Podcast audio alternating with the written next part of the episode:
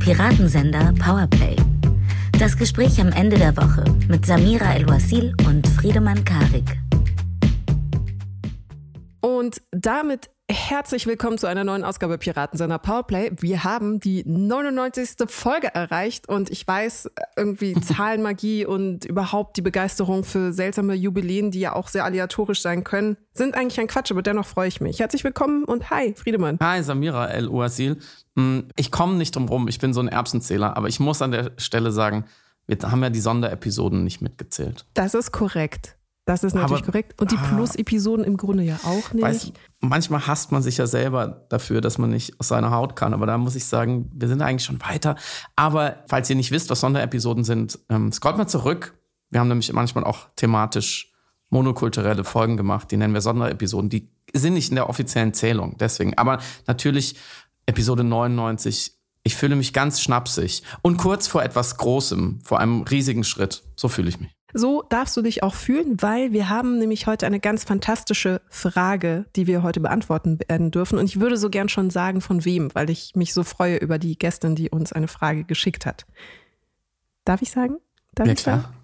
Die ganz hervorragende Verena Altenberger hat uns eine Frage zukommen lassen. Das führt mich zur Frage, Friedemann, worüber sprechen wir denn heute nicht? Wir sprechen über zwei Dinge heute nicht. Ähm, und zwar erstens sprechen wir nicht über den Angriff von Aserbaidschan auf Armenien dieser Woche, weil wir das Gefühl haben, dass wir über diesen Krieg und über diese Region einfach zu wenig wissen und mhm. erstmal noch mehr verstehen, mehr beobachten wollen, ähm, bevor wir jetzt hier den nächsten Krieg auseinanderdividieren. Ich hoffe, ihr versteht das. Und zweitens sprechen wir nicht, und das ist mir eine Herzensangelegenheit, über die möglichen weiteren Panzerlieferungen äh, Deutschlands an die Ukraine und das in dieser Woche zu beobachtende langsame, aber doch sehr sichere Zusammenfallen des SPD-Argumentationskartenhauses. Auch da wollen wir noch abwarten, was passiert. Und außerdem habe ich in der Plus-Episode von vergangenen Dienstag das ausführlich besprochen, habe so ein bisschen versucht, laut darüber nachzudenken, hey, wer, wer hat jetzt eigentlich wann, wie dagegen argumentiert? Ähm, wie sind diese Argumente beschaffen? Und warum lässt einen seit sechs Monaten das Gefühl nicht los, dass da was anderes dahinter steckt oder dass diese Argumente nur vorgeschoben sind, dass das nächste Argument sein könnte, pff, ah ja, die Panzer sind eigentlich nur aus Schokolade oder was auch sonst als nächstes kommt. Also warten wir mal ab, vielleicht bewegt sich da ja was. Und wer jetzt nicht weiß, was eine Plus-Episode ist, der sollte sich vielleicht mal überlegen, ähm, uns zu unterstützen. Denn man kann auf Steady und Patreon und auch in den Premium-Bereichen von Spotify und Apple unseren Podcast ein kleines bisschen anschieben sozusagen, äh, Geldlieferungen uns äh, zuschießen. Mm, da gibt's drei verschiedene Abo-Modelle, klein, mittel, groß sozusagen. Und bei mittel und groß bekommt ihr eine Episode mehr in der Woche, immer abwechselnd von Samira oder mir. Und zwar am Dienstagmorgen. Und da zum Beispiel denke ich dann mal 20 Minuten über die SPD nach. Wer möchte da nicht zuhören? Außerdem haben wir dort äh, Buchempfehlungen und das ist meine Überleitung zur Account, Twitter-Account-Empfehlung dieser Woche, nämlich Textautomat, die sehr viel über Armenien schreibt. Das heißt, bis wir uns dazu gesammelt haben, würde ich Ihren Account unbedingt euch ans Herz legen. Und es führt mich natürlich zur Frage, worüber wir heute sprechen, nämlich einerseits über unseren allseits beliebten März und seine Genderbräsigkeit. Und keine Sorge, wir sprechen gar nicht so übers Gendern, es geht mehr um die Haltung und was darunter liegt, was bei ihm auch performativ darunter liegt und politisch sowieso. Und von einer Eingefahrenheit auf Traditionen zu einer anderen. Wir würden gerne über das Trauern, über den Tod der Queen sprechen und wie sehr die Trauerarbeit und auch die Reaktionen auf Kritik an dieser Trauerarbeit Ausdruck einer postkolonialen globalen Gehirnwäsche im Grunde genommen sind. Anders können wir es nicht ausdrucken. Die Diskussion über Vermächtnisse und die Frage, ob man Dinge, die schon immer so waren, in Frage stellen darf, führt uns auch zur Diskussion rund um eine schwarze Ariel, beziehungsweise die Besetzung von Halle Bailey in der neuen Adaption von The Little Mermaid von Disney. Und ich lache kurz, weil ausgesprochen die Sachen immer ein bisschen banal oder profan klingen, aber das ist unglaublich wichtig und da sind so viele Schichten darunter, über die wir gerne mit euch laut nachdenken möchten. Am Ende besprechen wir noch, wie wir die Welt retten, wie so oft. Auch in dieser Woche, weiß nicht, wie ihr es wahrgenommen habt, gab es wieder die ein oder andere Hiobsbotschaft aus äh, den Naturwissenschaften, dass ein Gletscher schneller schmilzt, ähm, dass wir wahrscheinlich den physikalischen Kipppunkten schon näher sind. Und ich frage mich dann immer, was tun, beziehungsweise manchmal frage ich auch auf Twitter, was tun. Und die Antwort hat mich überrascht. Ich wollte nämlich wissen, ob Menschen glauben, ob wir mit Demonstrationen etwas erreichen. Und die Menschen haben sehr pessimistisch geantwortet. Und auch darüber wollten wir kurz sprechen. Lass uns direkt schnell losspringen in eine Kampagne, muss man fast sagen, die der CDU-Vorsitzende Friedrich Merz zurzeit fährt. Das hat angefangen auf dem CDU-Parteitag, glaube ich, vergangene Woche. Da hat er eine Rede gehalten, natürlich zu verschiedenen Dingen, aber da tauchte das Thema zum ersten Mal auf und jetzt war er diese Woche noch bei Markus Lanz zu Gast, der ihn dann nochmal sehr äh, genau äh, befragt hat. Und es geht Friedrich Merz darum, dass Journalisten und Journalistinnen, sage ich jetzt absichtlich, beides, im öffentlich-rechtlichen Rundfunk, also Fernsehen und Radio, nicht in der Sprache gendern sollten. Habe ich das so richtig wiedergegeben, Samira?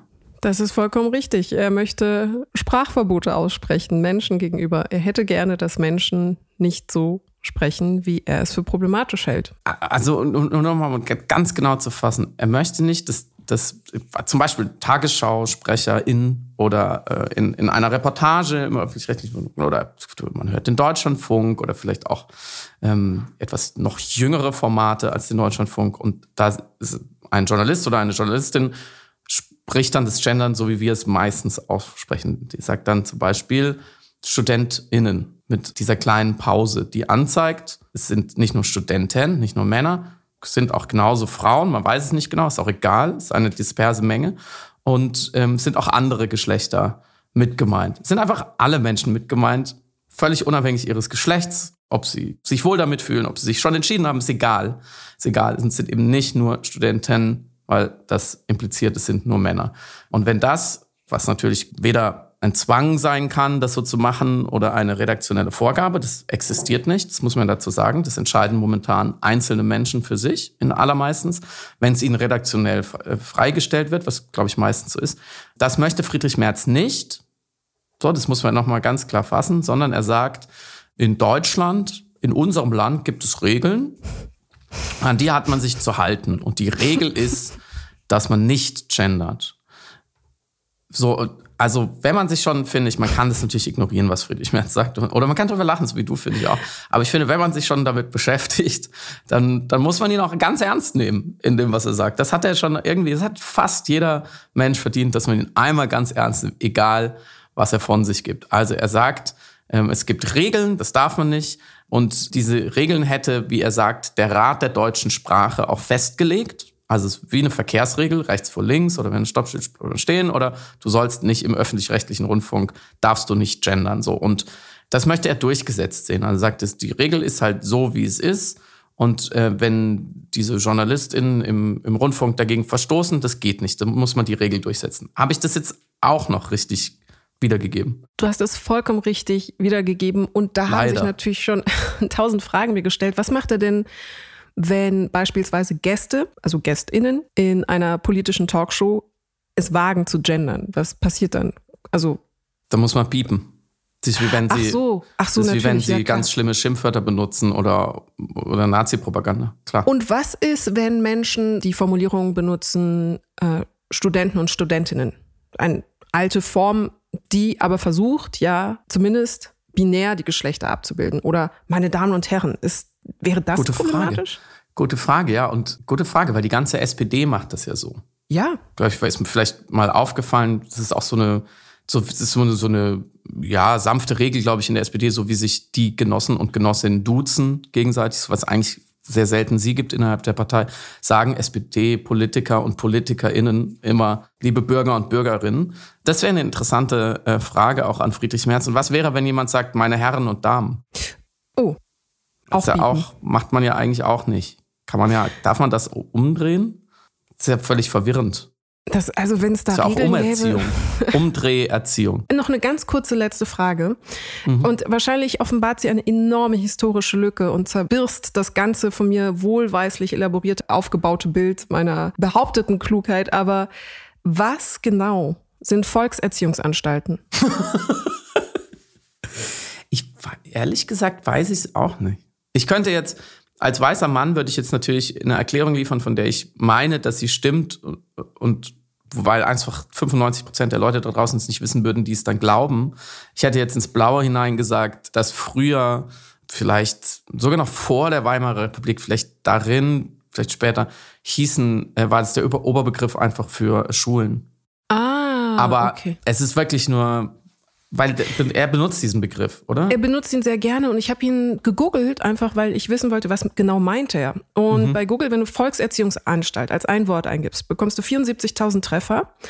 Die meisten Treffer davon sind aber wirklich, die große Mehrheit sind auch, auch er. Stimmt, äh, auf der ersten Seite auf jeden Fall dreimal auftauchend. Aber es ist vor allem das Wort Erziehungsanstalt und irgendwo auf derselben Webseite ist dann das Wort Volk oder Volks. Und mhm. was aber auch als erstes kommt, auch auf der ersten Seite, sind die nationalpolitischen Erziehungsanstalten, also mhm. die NAPOLA, also die Nazi-Internate. Ja. Und auf die rekurriert er ja offensichtlich oder hoffentlich nicht, wenn er das Wort Volkserziehungsanstalt benutzt. Naja. Und dann habe ich mich gefragt, ist es vielleicht ein Kofferwort aus Medienanstalt und Volkserziehung? Und dann hat er daraus, ja. na, die Medienanstalten sind jetzt die Volkserziehungsanstalten. Dann wäre das aber so ein seltsames und neudeutsches Wort, was ja wiederum mit seinem deutschsprachlichen Bewusstsein ja nicht zusammenkommen würde. Also Schiller und Goethe, die er auf dem Parteitag zitiert hat, würden das Wort Volkserziehungsanstalt, wenn es das von mir beschriebene mhm. Kofferwort sein sollte, auf jeden Fall so nicht benutzen. Und das Wort Volkserziehungsanstalt habe ich so in der Gesamtheit nicht gefunden, mhm. So wirklich befriedigend. Und das ist eine ganz ernst gemeinte Frage. Also wenn wir GermanistInnen unter unseren HörerInnen haben, äh, die mir das genauer erklären können, bitte sehr gerne. Weil ich wüsste das wirklich gerne, weil ich es echt bis nicht ergründen konnte. Interessant. Schrecklicher Verdacht. Friedrich Merz weiß es selber nicht. Das wäre so das klingt irgendwie, klingt irgendwie ganz schmissig und du hast ihm jetzt das sozusagen das wohlwollend ausgelegt, dass er ja wohl nicht auf äh, die Nazi-Zeit rekurrieren könnte. Ich glaube schon, ich würde es ihm zutrauen, dass dieser Beiklang, dieses bisschen Beigeschmack, er darf da rein. Da habe ich auch noch eine These dazu, was diese Kampagne des Friedrich Merz ein bisschen über ihn oder über den Zustand der Union verrät. Aber ich würde noch einmal noch mal kurz genau da reingehen, was er gesagt hat. Du hast gerade eben schon die deutschen Säulenheiligen der deutschen Sprache äh, aufgerufen. Er, er zitiert ja dann, ich glaube auch Hegel, Goethe, weiß ich nicht wen genau, Hegel weiß ich noch, auf der Parteitagsrede. Äh, das wäre ja die Sprache von Hegel und Goethe und so und so. Daran soll man sich erhalten. ich dachte, wenn wir heute noch so reden würden wie, wie die Dudes früher, ich glaube, auf, das könnte ja auch Friedrich Merz nicht. Friedrich Merz spricht nicht wie Goethe. Friedrich Merz spricht ein Deutsch, das ist durchsetzt mit, mit Lehnwörtern, mit Anglizismen, mit Umgangssprache, auch manchmal könnte man sagen, nicht ganz korrekte Grammatik, es spricht nicht ganz druckreif. Ist auch völlig okay. Er ist ein Mensch. Also seine Forderung, dass wir bitte doch sprechen sollten wie Goethe und Hegel, ist auch schon auf mehreren Ebenen widersprüchlich. Und dann kann man weitermachen, wenn er sagt, der Rat der deutschen Sprache hat ja die Regeln festgelegt, mhm. an die man sich bitte halten soll und auch im öffentlich-rechtlichen Rundfunk. Es gibt keinen Rat der deutschen Sprache. Das mhm. muss man erstmal sagen, also der existiert nicht. Es gibt tatsächlich einen Rat für deutsche Rechtschreibung. Das ist nämlich schon wichtig, weil, wie der Name schon sagt, der gibt die Regeln für die Schreibung raus, für die Schreibweise, nicht für die Sprechweise.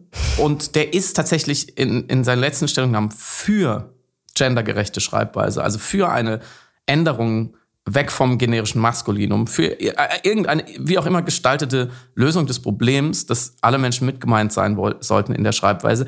Er wollte sie bisher nur noch nicht festlegen. Er wollte nicht normieren. Er wollte nicht sagen, so, sozusagen korrektes Schriftdeutsch von uns aus ist der Genderstern oder der Doppelpunkt oder der Unterstrich, weil dieser Rat die bisherigen Lösungen einfach nicht optimal findet. So. Das lasse ich jetzt mal so stehen. Ich glaube, das muss man nicht weiter bewerten. Und dann kommen wir aber zur eigentlichen These von Friedrich Merz, die er versucht, so irgendwie aufzustellen, mittels der Volkserziehungsanstalten und, und dem angeblichen Rat für deutsche Sprache, den es nicht gibt. Er sagt ja, er findet es nicht in Ordnung, wenn aus dem öffentlich-rechtlichen Rundfunk heraus durch das Gendern Menschen vorgeschrieben wird, wie sie zu sprechen haben. Das ist ja der Vorwurf der Volkserziehungsanstalt. Das heißt, er sagt ja, in dem Moment, wo weiß nicht, ich jetzt, wenn ich jetzt im öffentlich-rechtlichen Rundfunk auftrete, oder das hier wäre ein öffentlich-rechtlicher Podcast, wenn ich jetzt gender, dann schreibe ich den Leuten, die mir zuhören, vor, wie sie zu sprechen haben.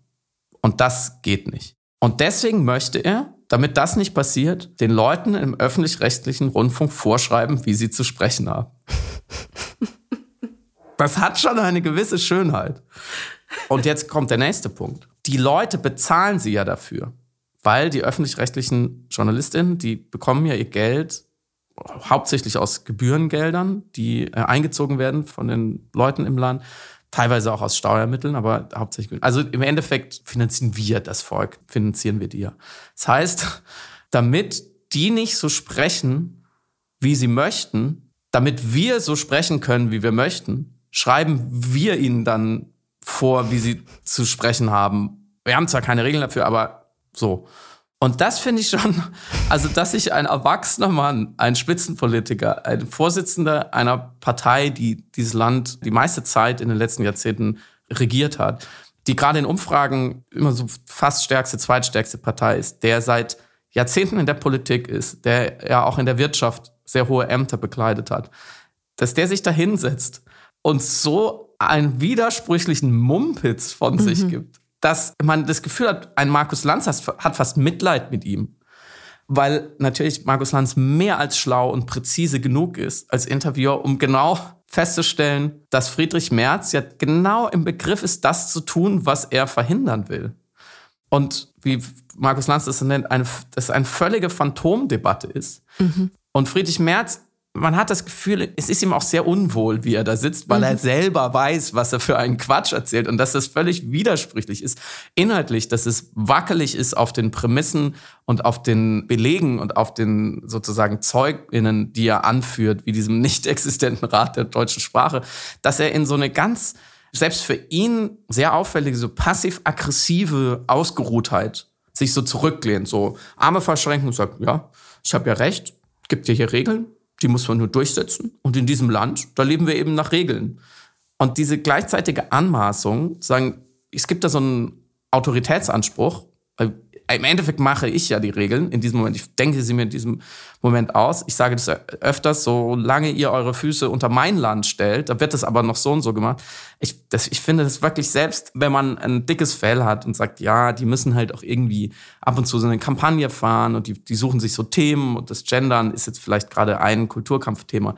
Ich finde das wirklich, ich sage das mit in vollem Bewusstsein. Ich sage auch gleich, warum ich diese Begriffe benutze. Ich finde das, was er da von sich gegeben hat, dieses Jahr das dümmste und peinlichste, was ich in der deutschen Politik gesehen und gehört habe. Und ich sage ganz bewusst dumm, weil ich nicht sage, Friedrich Merz ist dumm, weil ich glaube, er weiß ganz genau, was er da tut und er weiß auch, dass es in sich überhaupt gar keinen Sinn ergibt.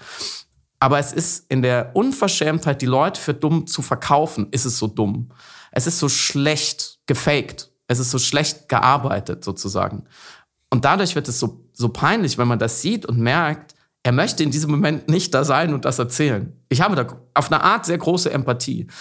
Und auf der anderen Seite weiß man ja auch an den äh, Reaktionen, das ist, Deutschland ist anders. Deutschland ist nicht mehr so rückständig und so reflexiv autoritär, dass Friedrich Merz damit spielen könnte. Dass der Deutsche als Adressat von so einem Populismus durchschaut es ja. Ich glaube da nicht dran. Natürlich gibt es ein paar Leute, die sagen, ja genau, gibt es den linksgrün Versifften und die sollen uns nicht umerziehen. Aber das ist so ein Punkt, wo, glaube ich, sehr viele Leute, auch wenn sie das nicht komplett durchdenken und auch nicht, wenn sie nicht genau wissen, wer der Rat der deutschen Sprache ist, dass sie merken so, nee, nee, also das ist wirklich in diesen Zeiten viel zu billig. Es ist genau das, das falsche Thema. Wir haben doch ganz andere Probleme und ich finde, das, der beste Gradmesser dafür ist Markus Lanz.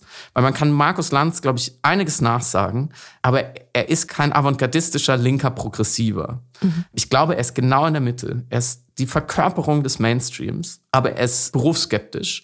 Und wenn der dann da sitzt und diesen hilflosen Kulturkampfquatsch fast schon belächelt, weil er merkt, da sitzt ein Spitzenpolitiker vor mir, der ist komplett aus seinen Schuhen, der läuft über Glatteis und zwar freiwillig dann hat man, glaube ich, die Antwort darauf, wie, wie ernst man das noch nehmen kann. Ja, ich habe das fast diabolische Grinsen, was Markus Lanz sich ja nicht verkneifen konnte, als er tatsächlich diese äh, argumentativen Widersprüche ja auch gerade dann offenlegte im Gespräch, habe ich äh, durchaus registriert. Und es gab aber auch zwei Widersprüche. Den ersten hattest du schon benannt, also dass er andere Menschen dahingehend erziehen möchte, nicht so zu sprechen, dass er nicht das Gefühl haben könnte, erzogen zu werden. Hat eine Poetik. Aber der zweite Punkt war, dass er schließt sein seine, ich nenne es mal liebevoll Suada äh, gegen das Gendern, äh, schließt mit der Aussage, es gibt auch Regeln in diesem Land, die müssen mhm. ja nicht gesetzlich durchgesetzt werden, um befolgt zu werden. das ist und es ist ein interessanter Satz, weil es im Grunde genommen eine Paraphrase für Anstandsformen, Formen des Protokolls, mhm. des Umgangs miteinander, der Kommunikation, moralische Aspekte ist. Also es gibt in der Tat Regeln des Miteinanders, des Auskommens, die wir haben, die nicht gesetzlich äh, festgelegt werden müssen. Es gibt zum Beispiel kein gesetzliches Verbot zu lügen, aber Verleugnung zu leisten. Aber rein theoretisch äh, kann man niemanden wegen einer Lüge verfolgen. Dennoch haben wir uns als Regel, als Gesellschaft darauf geeinigt, dass man das nicht macht, weil sonst der Zusammenhalt der Gesellschaft auseinanderbröckeln würde. Das ist, wie Gesellschaft funktioniert. Und unter genau diese selbe Logik fällt jede Argumentation, die sich für das Gendern ausspricht. Dass es im Grunde genommen Teil des kommunikativen Zusammenhalts einer Gesellschaft sein sollte, dass in Ansprachen aus reiner Höflichkeit aus reiner Höflichkeit, aus reinem Anstand mhm. Menschen so adressiert werden sollten, dass alle Menschen, die auch für die Medien, die sie bezahlen, bezahlen, sich mitgemeint fühlen dürfen und adressiert werden.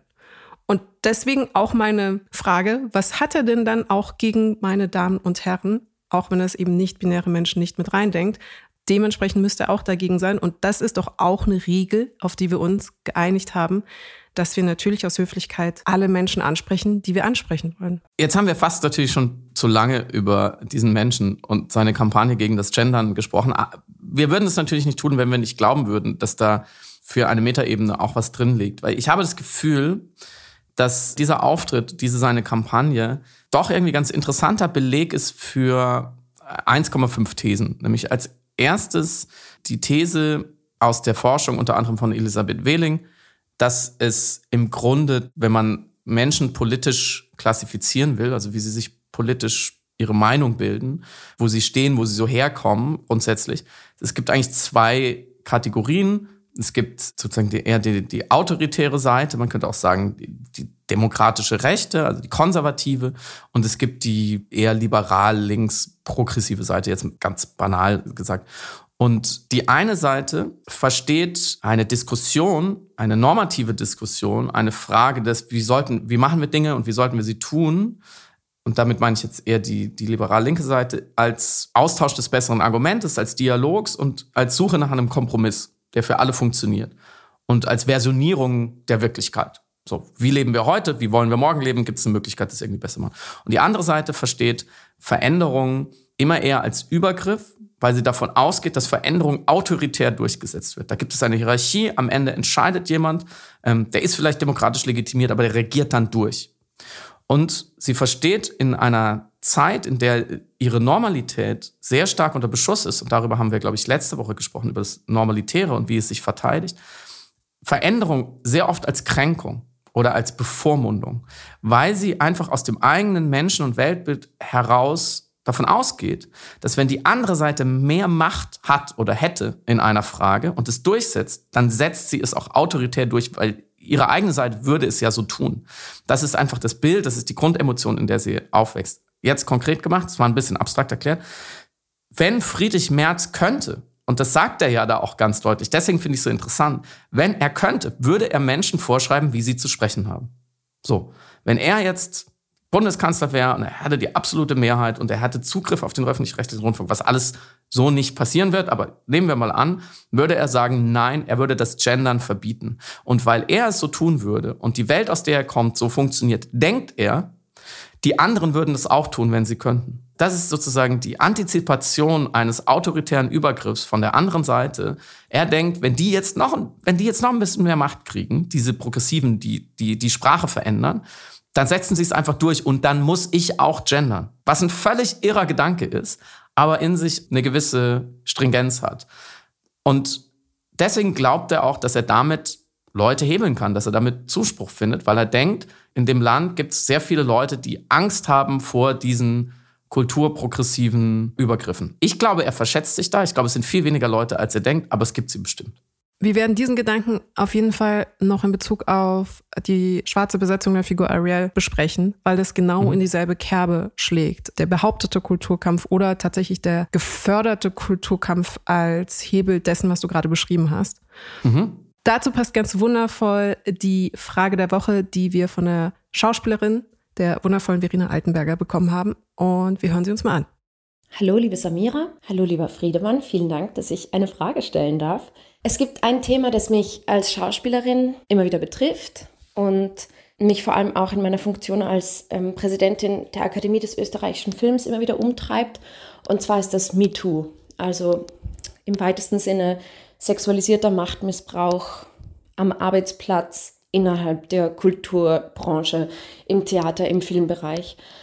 Und zwar richtet sich meine Frage jetzt nicht unbedingt an individuelle Fälle. Da ist sexualisierter Machtmissbrauch zum Glück ja zumindest annähernd gut erforscht. Ähm, also es, es gibt mittlerweile genug äh, Studien und Red Flag Guides darüber, wann Situationen besonders vulnerabel sind und wie ungefähr damit umzugehen ist.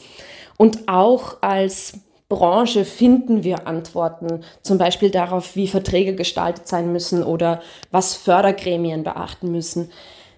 Äh, worum es mir geht, ist, warum haben wir als Gesellschaft immer noch diesen ersten Reflex, die Frau oder hm, die Betroffene abzuwerten. Viel stärker als zu denken, was ist der Täter oder die Täterin für ein Arschloch. Also ich, ich kenne so viele Kolleginnen, die immer noch nicht sich trauen zu sprechen, weil dieses Stigma noch anhaftet, weil viele von uns immer noch Angst haben, dass sogar nahe Freundinnen oder Kolleginnen aber vor allem eben auch Medien oder auf Twitter, äh, die Gesellschaft zuerst denken, naja, es zwingt sie ja niemand beim Film zu arbeiten, es zwingt sie ja niemand Schauspielerin werden zu wollen. Oder wenn der Typ beim Casting schon so unangenehm war, wieso hat sie dann die Filmrolle überhaupt angenommen? Anstatt wirklich als ersten Instinkt zu haben, was ist dieser Machtmissbrauchende für ein Arschloch? Wieso tut er das? Wie kann er sich das nur erlauben? Und ja, ich hoffe, ich kann klar machen mit meiner Frage, worauf ich hinaus möchte. Wie, wie können wir das überwinden? Was können wir tun in der, in der Kommunikation? Wo können wir ansetzen, um gesellschaftlich wirklich da ein, ein sensibleres Bewusstsein für diese Situationen zu schaffen, die eben nicht reflexartig Betroffene abwerten, sondern TäterInnen verurteilen? Ich bin gespannt auf eure Gedanken. Ich kann 100% nachvollziehen, was sie beschrieben hat, weil ich das aus privaten Konversationen ähnlich wahrgenommen habe. Ich habe tatsächlich auch so Situationen gehabt, wo ich mit Personen über Sachverhalte gesprochen habe, MeToo-Sachverhalte auch eben im Popkulturbereich, Medienbereich, Musik und Schauspiel und da ähnliche Reflexe würde ich es jetzt erstmal nennen.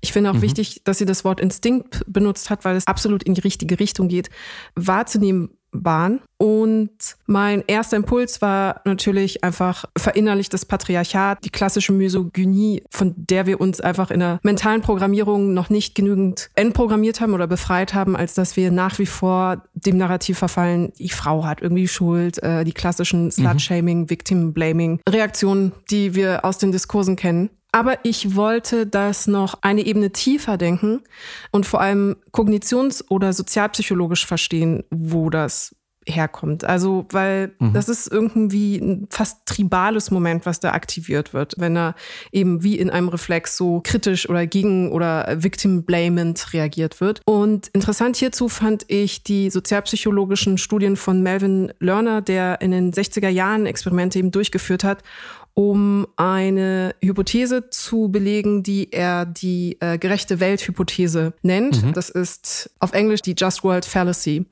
Und das ist Teil von dem Bouquet an Kontrollüberzeugungen, den wir menschlich äh, verfallen. Mhm. Und diese geht davon aus, dass im Grunde, also sehr banal, es, wenn Menschen was Schlechtes widerfährt, es irgendwie eine Richtigkeit haben muss oder es irgendwie gerecht sein sollte. Und dementsprechend, wenn Personen sagen, mir ist dieses Leid widerfahren, ich wurde hier belästigt, bedrängt, ich habe hier Gewalt erfahren, dass ein kleiner Teil, der nicht erträgt, dass die Welt ungerecht ist oder dass die Welt aus den Fugen ist, unterstellt, dass es einen Grund geben muss, warum diese Person dieses Leid erfahren hat, um mhm. es besser aushalten zu können, dass es diese Ungerechtigkeit gibt in der Welt. Und er hat das belegt mit einer beeindruckenden Reihe von Untersuchungen. Zum Beispiel hat er ein Sozialexperiment gehabt, wo er behauptet hat, ein Student hat in der Lotterie gewonnen und äh, da dann gemessen, wie die Reaktion der anderen StudentInnen war, die dann alle das Bias hatten, aha, der muss härter gearbeitet haben, weil sie sonst nicht ertragen hätten, dass er einfach aus schierem Glück gewonnen hätte. Mhm. Und ein zweiter hat er ein Sozialexperiment gemacht mit einem Schauspieler, der auf einem Video so tut, als würde er Elektroschocks bekommen. Mhm. Und er hat festgestellt, dass es eine Korrelation der Anteilnahme gab oder eine Korrelation zwischen, wie sehr man davon ausgeht, dass der Elektroschock bekommende selber schuld sein muss, wenn die Studierenden, die sich das Video angeschaut haben, nicht die Möglichkeit hatten, Einfluss zu nehmen auf diese Elektroschocks. Mhm. Das heißt, je ohnmächtiger sie sich gefühlt haben, desto mehr, um es ertragen zu können, desto mehr haben sie dem Studierenden die Schuld dafür gegeben, dass er diese Elektroschocks bekommen hat. Diesen Zusammenhang hat er herausgearbeitet. Und das hat er eben als gerechte Weltdenkfehler herausgearbeitet. Und das ist, glaube ich, tatsächlich ein Aspekt, der auch greift, nicht alles erklärt, aber auch greift, wenn man mit Menschen eben über gruppenbezogene Menschenfeindlichkeiten spricht, dass sie mhm. denken müssen, ja, selber schuld. Ja ich bin sehr froh, dass wir diesen Podcast zusammen machen an dieser Stelle, weil du hast jetzt schon ein Gefühl, was ich so ausschwabulieren wollte, hervorragend mit der perfekten Studie unterfüttert und du hast mir die Vorlage geliefert, heute auch kurz Werbung zu machen für unser Buch. In Erzählende Affen, wer es noch nicht kennt, beschäftigen wir uns nämlich genau mit äh, solchen Narrativen quer durch die Menschheitsgeschichte, die dazu da waren, in erster Linie Menschen eine ungerechte Situation, eben eine ungerechte Welt zu erklären und sie da auf eine Position zu setzen als Protagonistin und klar zu sagen, dass, dass so läuft's, das sind die Regeln, das sind die Schuldigen und deswegen ist die Welt so wie sie ist eigentlich ganz richtig. So, also die, das, ganze, das ganze Christentum kann man so sehen, dass es eigentlich nur den Sinn hatte, Menschen zu erklären, warum sie arme, schuftende Seelen sind, die froh sein können, wenn sie nicht in die Hölle kommen und bitte nicht aufbegehren sollen. Du hast gerade schon angesprochen, in diesem Kontext sind natürlich besonders die misogynen Mythen interessant. Auch da im Christ, das Christentum die Urgeschichte von Adam und Eva. Warum fliegt die Menschheit aus dem Paradies? Weil die Frau sich nicht an die Regeln hält.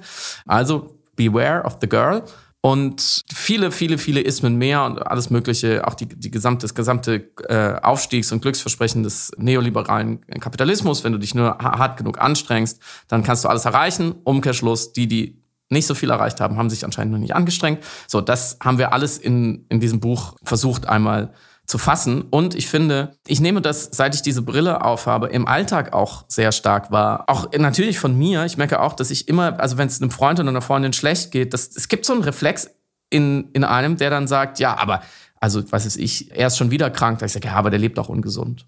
Mhm. Oder sie findet, sie findet keinen Partner, dann sagt, ja, aber sie ist auch zu wählerisch. So. Mhm. Also, dass man so reflexartig sagt, naja, aber die Verantwortung liegt schon bei dir. So, was manchmal ja auch stimmt, aber ähm, was man, finde ich, immer wieder sehr genau überprüfen sollte und worauf ich inzwischen sehr sensibel reagiere, wenn Leute mir gegenüber so, manchmal ja auch, auch wirklich aus Empathie oder aus Wohlwollen, wenn sie so eine Erklärung anbieten, die überhaupt nicht in sich keinen Bestand hat, die nicht gut argumentiert ist, die mich, die mich irgendwie in ein komisches Licht drückt, aber dann, dann hätte man, wenn ich sagen würde, ja, stimmt, ja, mh, dann hätte man irgendwie zusammen so ein Ventil gefunden für mhm. diese offensichtlich manchmal einfach fucking ungerechte Welt, in der mhm. schlechte Dinge passieren. So, und jetzt zurück zur Frage von Verena. Das wäre nämlich auch mein erster Punkt gewesen. Das Opfer zu beschuldigen, kann man erstmal eben als Ventil für eine sehr druckvolle Situation ansehen, weil sich natürlich alle Menschen und gerade, glaube ich, im, im Kulturbereich, gerade im Theater, kann ich es mir vorstellen als Außenstehender, da sind natürlich viel Spannungen, da arbeitet man eng zusammen, da geht es auch körperlich zu, da muss man immer wieder ausverhandeln, wer ist hier der Boss, so, wer, wer hat das kreative Sagen, wie geht man miteinander um, wie sehr kann man sich fallen lassen, ist es noch ein sicherer Raum oder nicht, was wollen wir erreichen, also da ist, da passiert einfach sehr viel, sehr, sehr viel mehr als jetzt würde ich jetzt, no offense, aber in einem im Versicherungsbüro. Und man einigt sich ja auf gewisse Hierarchien. Und wenn die dann, an denen dann gerüttelt wird, weil zum Beispiel jemand, der in der Hierarchie sehr weit oben steht, sich eines Vergehens schuldig gemacht hat, vielleicht, also anschuldigungsweise, und dann müsste man ja in der Gruppe, also jedes Individuum für sich, aber in der Gruppe die bisherigen Strukturen und Regeln, nach denen man gelebt hat, neu verhandeln. Vielleicht sogar komplett neu verhandeln, weil man eben auch sagt, ah, diese Strukturen haben überhaupt erst dazu geführt, dass. So.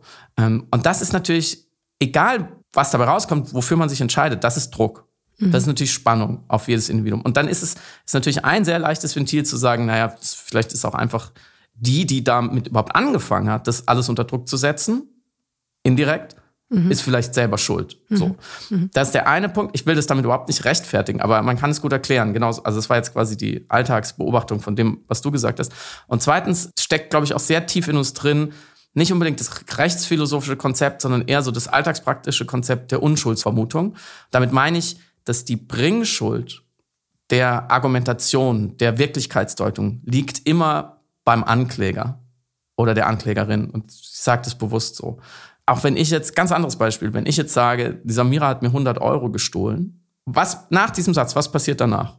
Man würde instinktiv immer von mir erwarten, dass ich erkläre, wie das, was, was da los war und wie das passiert ist und warum ich es beweisen kann. Mhm. Und wenn ich dann sagen würde, ja, ich habe keine Beweise, aber ich, irgendwie habe ich 100 Euro zu wenig, ich glaube, die Samira war es, würde jeder sagen so, ja, ähm, das, das bringt uns irgendwie nicht weiter. So. Das steckt einfach sehr tief in uns drin, dass jeder, der den Status quo verändert durch und vielleicht sogar implizit Sanktionen fordert, dass der wieder, der oder die wieder am Zug ist. So. Auch das soll es überhaupt nicht entschuldigen, einfach nur erklären, dass es in vielen Lebensbereichen so ist, was Verena beschrieben hat. Und ich glaube, die einzige Lösung ist, insofern man sich einig ist, dass es ein ungerecht das System ist, dass es eine ungerechte Welt ist und wir sie ändern möchten, wenn wir sagen, ja, Pech haben die Frauen Pech gehabt, sollen sie halt nicht ans Theater gehen, dann ist die Diskussion an der Stelle erstmal beendet. Aber ich glaube, da stehen wir nicht. Ist, glaube ich, die einzige Lösung, ist, dass man das nach vorne holt, dass man das transparent diskutiert, dass man nicht so tut, als wäre das alles total einfach. Ich glaube, das ist keine Lösung, sondern dass man, und da an dem Punkt waren wir ja auch schon oft, und es hat mich sehr an unsere Diskussion bisher erinnert, dass man zum Beispiel so ein Konzept wie die Unschuldsvermutung, dass man das offensiv diskutiert und dass man sagt, die Unschuldsvermutung ist ein hohes Gut und zwar nicht nur vor Gericht, sondern auch im, im, im sozialen Raum, ähm, sozusagen im vorjuristischen Raum. Aber sie steht uns manchmal auch im Weg für, glaubt den Opfern, macht es Opfern leichter, damit an die Öffentlichkeit zu gehen, sich auszusprechen. Was machen wir? Es ist, ich glaube, es ist ein Dilemma. Man kann es nicht komplett für alle Seiten zufriedenstellend lösen, aber man kann transparent und offensiv damit umgehen, bevor was passiert. Weil wenn was passiert ist, dann natürlich aus der Verletzung, aus dem Trauma, aus aus den Spannungen, aus den Konflikten, aus der Gegenwehr der anderen Seite, dann in, in eine fruchtbare Diskussion zu kommen, wie man damit umgehen will im Prozess, ist natürlich ungleich schwieriger. Und deswegen ist es so wichtig, glaube ich, dass gerade auch Männer, die ja allermeistens sozusagen auf der Anklagebank sind in diesem Kontext, dass sie vorher schon daran teilnehmen, zu sagen, okay, wenn das nächste Mal bei uns, an unserem Theater, an unserem Set, in unserer Firma, wo auch immer, so ein Fall aufkommt und jemand Anschuldigungen erhebt, was machen wir dann? Wir brauchen einen Fahrplan und wir brauchen, der muss irgendwie von allen für gut geheißen werden. Da muss es diverse, der muss klar sein, da müssen alle erwarten können, was dann passiert. Das haben wir, diese Regeln haben wir uns gegeben und der, dessen erst, erster Zweck muss sein, dass Opfer geschützt werden und sich sicher fühlen mit Anschuldigungen herauszukommen, wie auch immer. So, da muss eine Anlaufstelle geben. So, dann muss man, muss irgendwie allen, allen Menschen da drin klar sein, was da passiert. Und diese Regeln, die haben wir allermeistens noch nicht. So, es gibt dann Beauftragte oder es gibt Leitfaden, so, ne, es gibt, es gibt Anlaufstellen manchmal. Ich weiß nicht, ich kenne das von Festivals, da gibt es dann ganze Teams, die sind irgendwie geschult. Das reicht ja offensichtlich nicht. Das reicht nicht. Und da müssen, finde ich, ist es gerade auch im Interesse von Männern, die dann sagen, oh, ich steige nicht mehr mit einer Frau in denselben Fahrstuhl, wenn wir zu zweit sind. Weil es könnte ja sein, sie schuldig mich an. Ja, wenn du so, solche Angst davor hast, dann sollte es doch in deinem Interesse sein, dass du weißt, was dann passieren würde und dass du das mitbestimmt hast, dass du da mitgeredet hast, dass dir klar ist, warum das so ist. Also, dass, dass wenn du Angst hast vor Situation X, dass du dann eigentlich dafür Streit ist, dass du sagst, hey, wir brauchen einen Fahrplan für Situation X. Wenn es so ist, dass ich mit einer Frau im Fahrstuhl bin und, und dann, dann sagt die hinterher ungerechtfertigterweise, ich hätte sie, ich hätte sie irgendwie bedrängt, dann will ich ja auch als, müsste ich ja auch als Mann eigentlich dafür sein, wenn es mir ernst ist damit, zu sagen, ja, okay, auch dafür möchte ich, ich möchte dann auch wissen, was ich machen kann. Und ich möchte das auch verhandelt haben. Und die, die, sich mit dem Thema nicht zu befassen, ist die aller, aller schlechteste Lösung. Deswegen wäre das, das kleine, der kleine Lösungsgedanke, den ich anbieten kann, ist, dass gerade auch Männer sich viel stärker daran beteiligen, mit welchem Regelwerk und mit welchen Normen wir im Vorhinein uns absichern wollen und uns mehr Sicherheit geben wollen für solche Fälle. Mhm. Das ist ein absolut richtiger Punkt, ein Fahrplan. Und ich glaube, ein Faktor ist auch in der Kommunikation, wenn jemand diese Position oder Haltung einnimmt, das sofort zu adressieren und zu erklären, dass hier aus Ermangelung genau dessen, was du beschrieben hast, an dessen Stelle seltsame Rückschaueffekte in der Verurteilung von behaupteter Naivität von Protagonisten mhm. in solchen Situationen entstehen.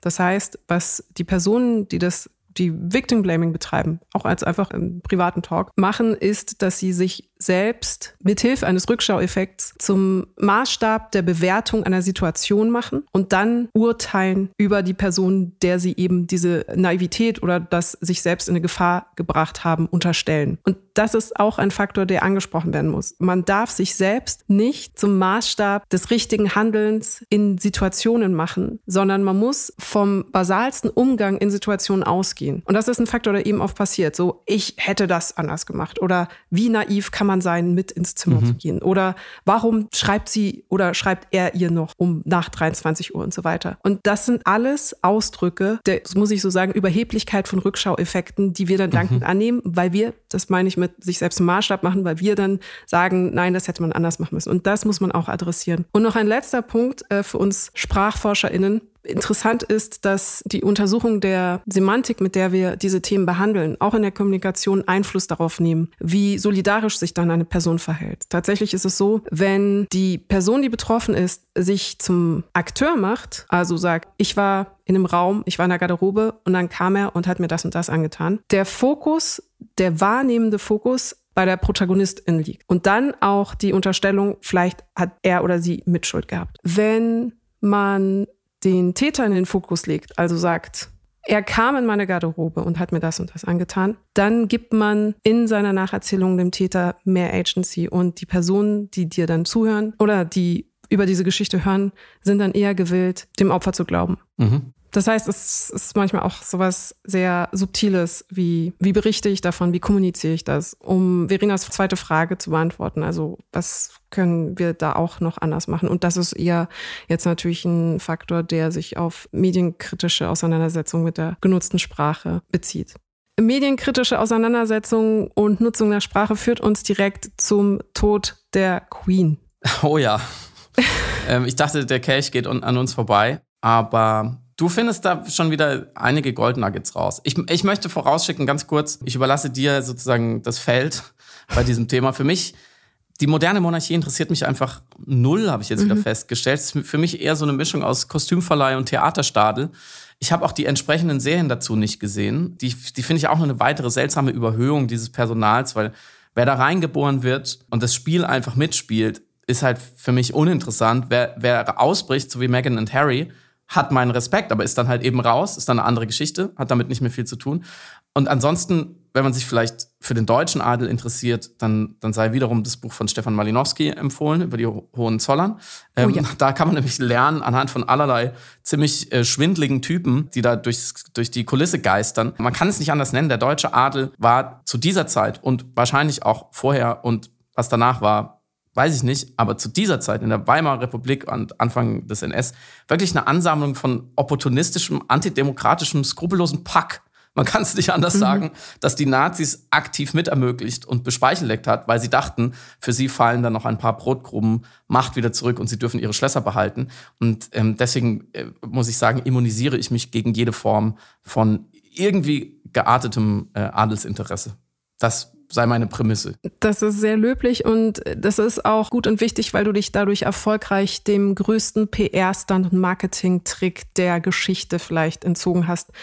Und ich, es tut mir leid, dass wir nochmal das Buch erwähnen, aber wir werden das noch zumindest um klitzeklein wenig ergänzen und behandeln in der im Dezember erscheinenden Taschenbuchausgabe der Erzählenden Affen, weil auch besagter Stefan Malinowski uns genau mit der Nase darauf gestoßen hat, wie mhm. sehr Monarchien uns die Ver Verklärung eben dieser, die Disneyizierung von Monarchien Teil unserer Popkultur und unserer Narrative sind. Monarchien sind heute in ihrer Sehnsuchtserfüllung eigentlich Fabeln für Erwachsene oder Märchen für Erwachsene haben wir es auch genannt, die sehr, sehr tief in unser kollektives Bewusstsein eingesickert sind.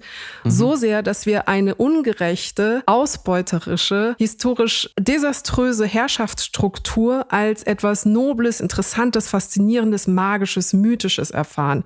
Also Monarchien für uns ist es The Crown, das sind die Disney-Geschichten mit Prinzessinnen, die sich zu Königinnen heiraten oder das sind Könige, die dann den eigenen Onkel herausfordern und ihren Thron zurückerobern. Das sind heldenhafte Monarchen, die in Mittelerde für die Menschen kämpfen mit mhm. wichtigen Schwertern.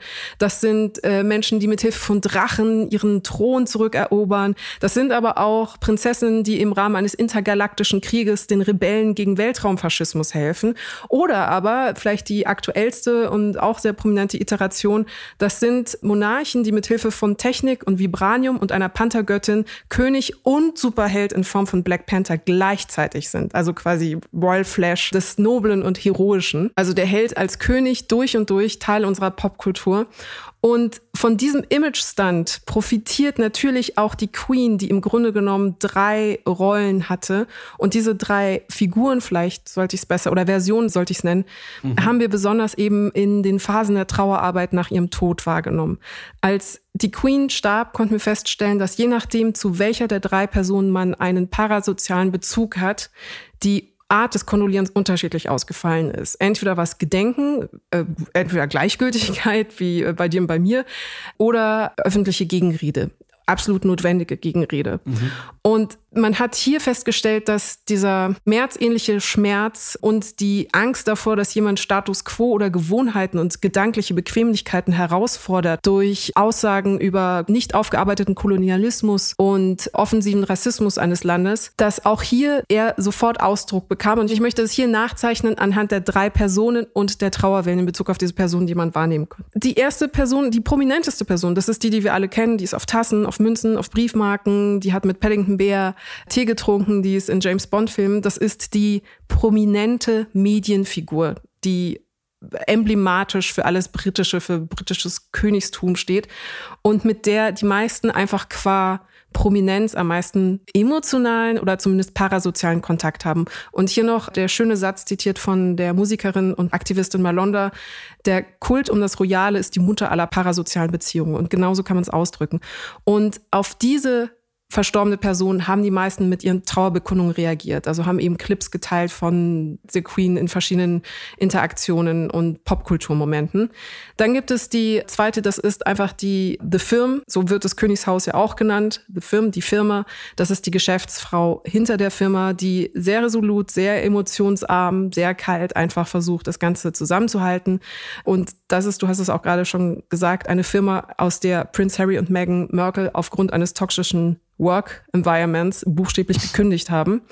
Und die dritte, und das ist die abstrakteste Figur, aber es ist auch die wichtigste und die einflussreichste Figur, die Queen als Verkörperung des britischen Kolonialismus und als Symbolfigur des Empire und später des Commonwealth vor allem.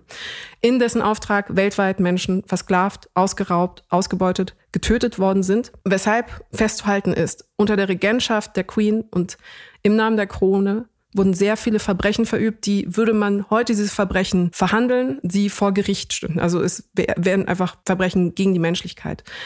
Und solange diese Aspekte nicht historisch genügend aufgearbeitet worden sind, solange es keine Positionierung des britischen Königshauses in Bezug darauf gab, solange es keine Rückgaben aller Güter gab, die gestohlen worden sind, also angefangen von Juwelen bis hin zu Ressourcen, solange es keine Entschuldigung gab, ist es Ausdruck einer enormen Geschichtsleugnung und Verdrängung von Nachfahren und Betroffenen dieser kolonialen Gewalt zu erwarten, dass sie nur die erste Person, nämlich die großmütterliche Sehnsuchtsfigur aus dem Disney-Märchen, gedenken und im Andenken noch feiern und artig warten, artig darauf warten, dass eine Art Kadenzzeit oder Trauerphase für diese Fans der ersten Person vorbei ist, damit sie dann ihre Kritik kundtun können in Bezug auf die dritte Person, die Verkörperung der britischen Krone, die so viel mehr existenziellen Einfluss und auch ökonomischen Einfluss global auf Menschen hatte. Mhm. Und als letzter Punkt, es wurde dann oft argumentiert mit Timing und Pietät. Jetzt sei es noch zu früh, dieses Andenken zu stören, weil man über das ganze Vermächtnis einer Person anscheinend nicht sprechen darf nach deren Tod. Und es sei pietätlos und es sei vor allem respektlos.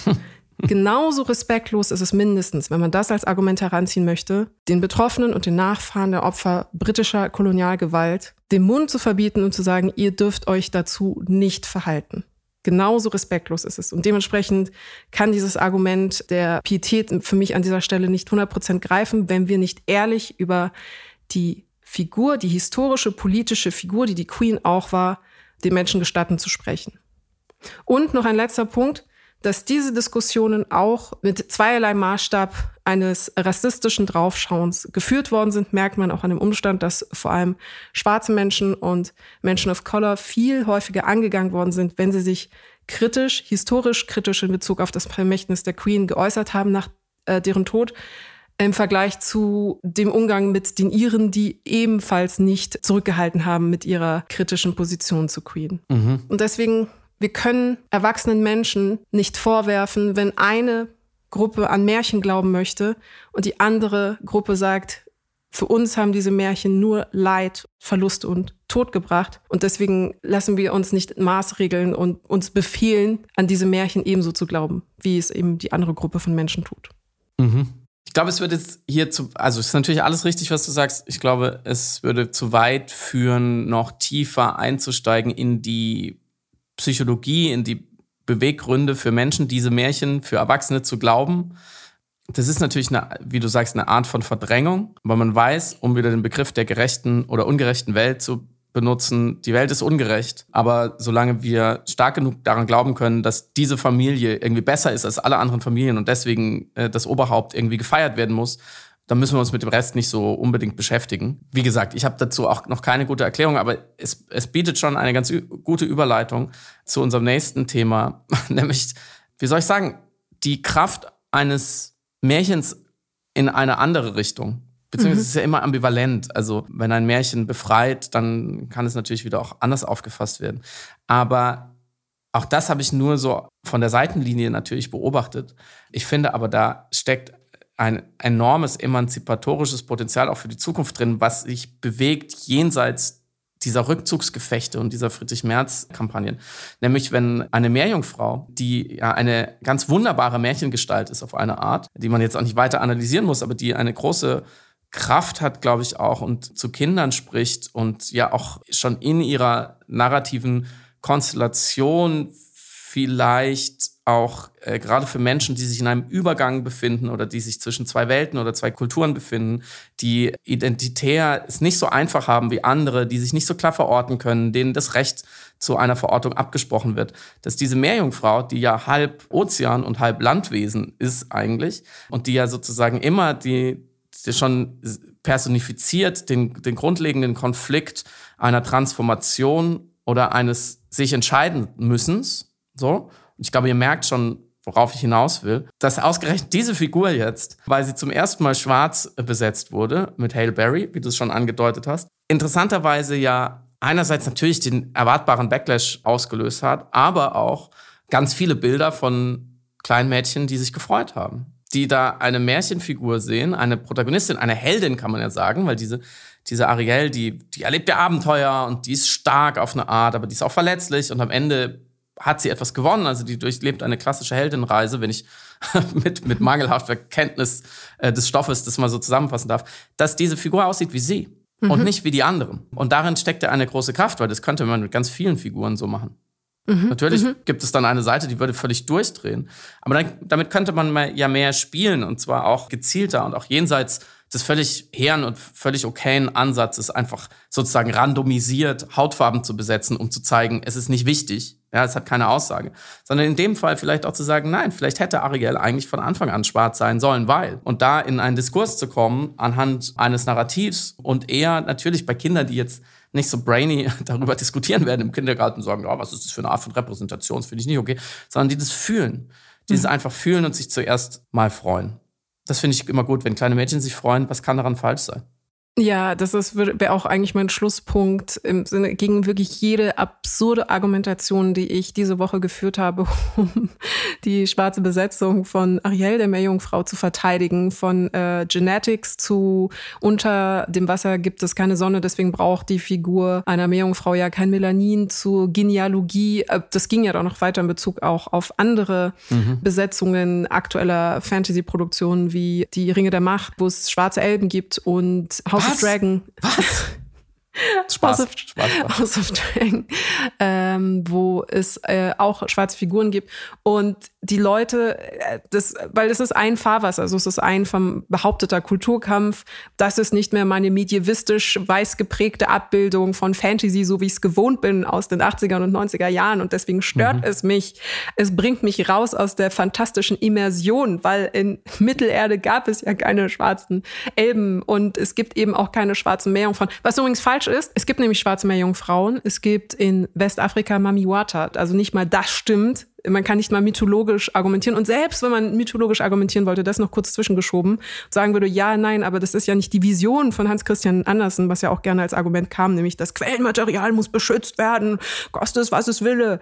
Kann auch gesagt werden, ja, aber äh, Sirenen und Nixen sind eigentlich aus der griechischen Mythologie extrapolierbar und dann mit Undinen nochmal eine Weiterentwicklung erfahren, das stimmt, aber man könnte auch sagen, rote Haare hatten sie auf jeden Fall nicht, aber es ist eh hinfällig. Es ist eh hinfällig, weil es vielleicht nochmal wichtig an dieser Stelle, ihr, liebe HörerInnen, wisst das, eine Adaption ist immer auch Ausdruck der Zeit, der Debatten, der Diskurse, die geführt werden, in dem Moment, wo diese Adaption umgesetzt wird. Und dementsprechend ist sie auch äh, gesellschaftspolitisch unwillentlich, ähm, Klammer auf, weil ja auch immer thematisiert worden ist, warum muss jetzt Disney so politisch werden? Mhm. Quatschargument, weil jede Kunst in sich politisch ist oder Politik enthält, Klammer zu aber sie ist Ausdruck der Zeit, in der sie entsteht. Und deswegen, es kommt mir so dumm vor, das sagen zu müssen, deswegen haben wir überdurchschnittlich viele weiße Menschen in alten Werken und wir haben in noch älteren Werken Blackfacing, Yellowfacing, Brownfacing und wir haben jetzt das Recht auf Repräsentation und das Recht auf multiethnische Erzählungen, auch fantastischer Natur, weil sie aus einer pluralen Gesellschaft entstehen weil wir gerade in einer pluralistischen Gesellschaft existieren und leben. Und dementsprechend schwarze Meerjungfrauen, deal with it. deal, deal, with, it. it. Schau, schau, dir halt was anderes an. Was, was gibt's denn noch so? Was könnte man denn noch so? Lass uns mal kurz überlegen.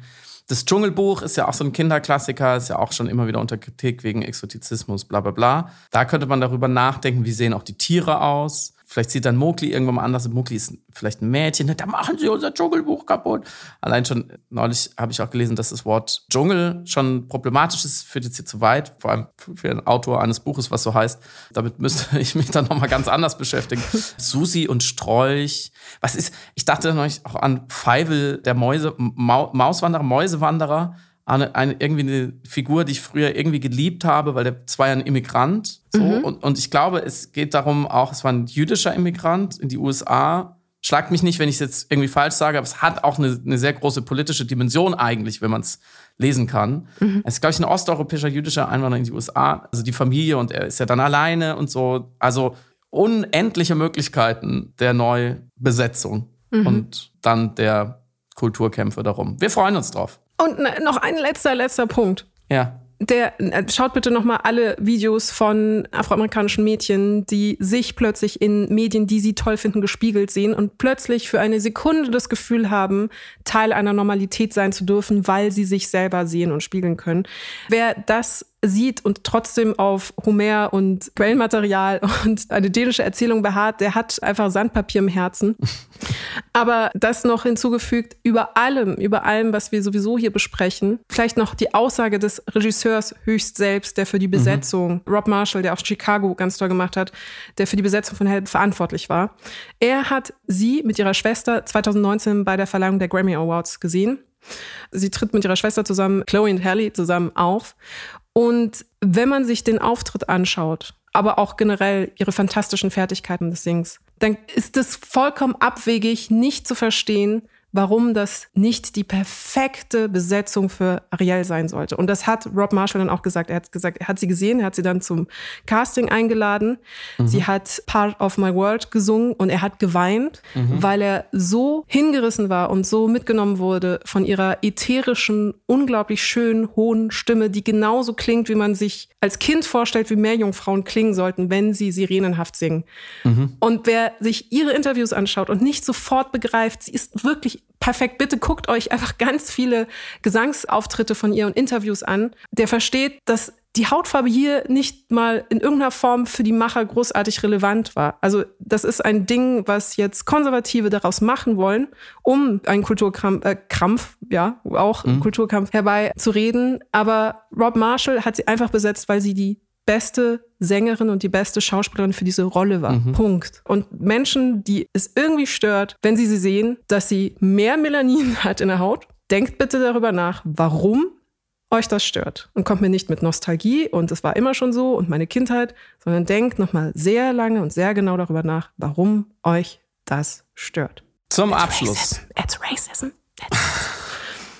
Zum Abschluss, eigentlich kein neues Thema mehr, sondern eher eine Frage, die ich sozusagen in den Podcast geben würde und einen Gedankenanstoß für nächste Woche, weil wir ja jetzt auch schon in fortgeschrittener Zeit uns bewegen.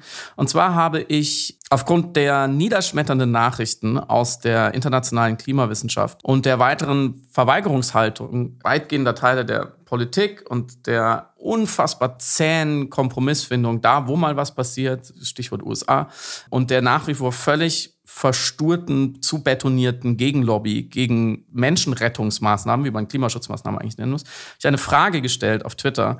Und zwar folgende. Wenn in Deutschland jede Woche eine Million Menschen für echten Klimaschutz auf die Straße gingen, würde die Ampelregierung mit entsprechender Politik reagieren? Fragezeichen. Und ich habe vier Antwortmöglichkeiten gegeben. Also eine Million Menschen jede Woche auf die Straße für echten Klimaschutz. Klammer auf, der bestbesuchte freitägliche Klimastreik von Fridays for Future waren, glaube ich, 1,2 Millionen in äh, Deutschland, Österreich, Schweiz zusammen. Bin mir nicht ganz sicher, aber so in der Größenordnung. Mhm, aber einmal. So, Klammer zu, Frage, würde die Ampelregierung mit entsprechender Politik reagieren? Ja, 23 Prozent. Nein, 52 Prozent. Erst bei drei Millionen Menschen wöchentlich, 22 Prozent. Und die Antwortmöglichkeit 4, die ich vorgegeben habe, lautete schon bei 200.000 Menschen wöchentlich nur 2,8 Prozent. So. Und daraus folgere ich, dass zumindest unter meinen äh, Twitter-Followern, da haben immerhin 500 Menschen zu diesem Zeitpunkt abgestimmt. Also jetzt nicht ganz repräsentativ, aber immerhin dass sehr wenige Leute an die Macht der Straße glauben. Und zwar nur, wenn es wirklich unfassbare Zahlen sind. Man muss dazu sagen, in Deutschland gab es noch nie eine Demonstration mit drei Millionen Menschen, glaube ich. Selbst gegen den NATO-Doppelbeschluss waren es äh, nicht so viele, die sogenannte Friedensbewegung. Es wäre also eine völlig, ein völlig neues Ausmaß, zumindest in der Quantität. Und ich habe ja danach gefragt, jede Woche. Und jede Woche schon gar nicht.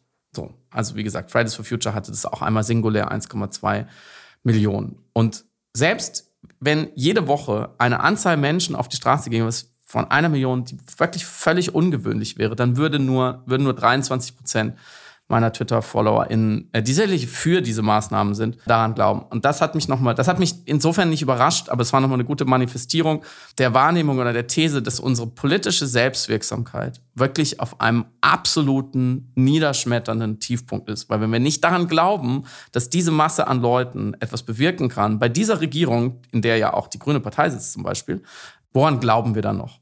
Woran, also ganz offen gefragt, woran glauben wir noch? Was glauben wir, können wir denn politisch erreichen? Mit welchen Mitteln? Und ich, das ist, wie gesagt, keine rhetorische Frage, deswegen habe ich das auch so klar quantifiziert gefragt. Mich würde interessieren, von dir und von euch und von mir selber, produktiv, woran glauben wir? Was kann was erreichen? Nicht, das bringt ja überhaupt nichts oder das, dann wird Christian Lindner das verhindern, sondern was müssen wir tun? Was muss passieren, damit endlich Politik gemacht wird, die diese Welt wirklich retten kann? Das ist kein erfreulicher Rausschmeißer, aber das ist eine Frage, die ich gerne diskutieren würde. Nächste Woche.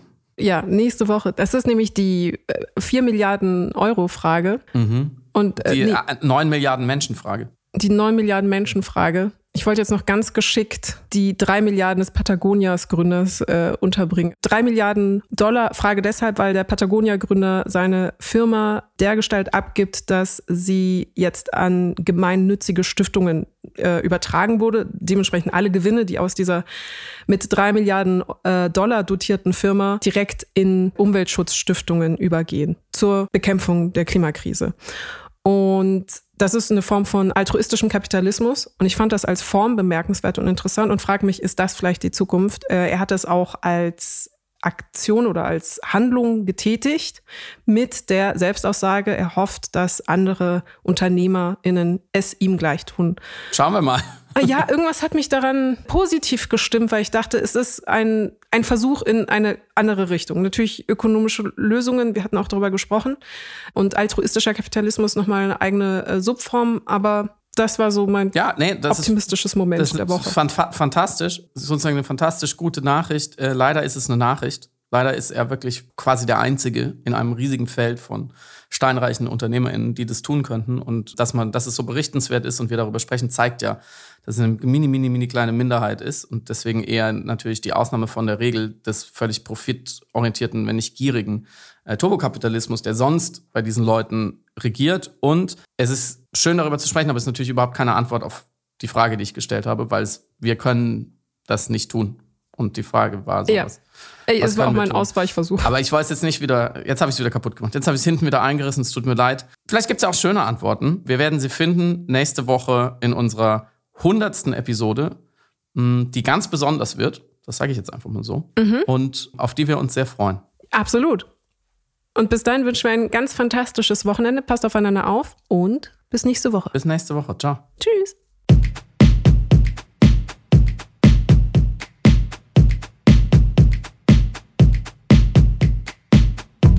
hörst Piratensender Powerplay. Das Gespräch am Ende der Woche mit Samira El-Wasil und Friedemann Karik.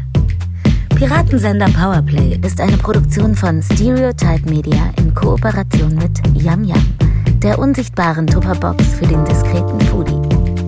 Du möchtest Yam Yam zwei Wochen lang kostenlos testen? Abonniere diesen Podcast überall und gewinne gutes Korma. Bon Appetit!